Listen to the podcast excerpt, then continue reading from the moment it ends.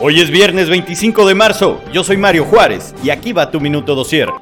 Samuel García, gobernador de Nuevo León, aseguró en entrevista que con agua le habría autorizado llevar 15 metros cúbicos de agua por segundo desde Veracruz para enfrentar la crisis hídrica que afecta a Nuevo León.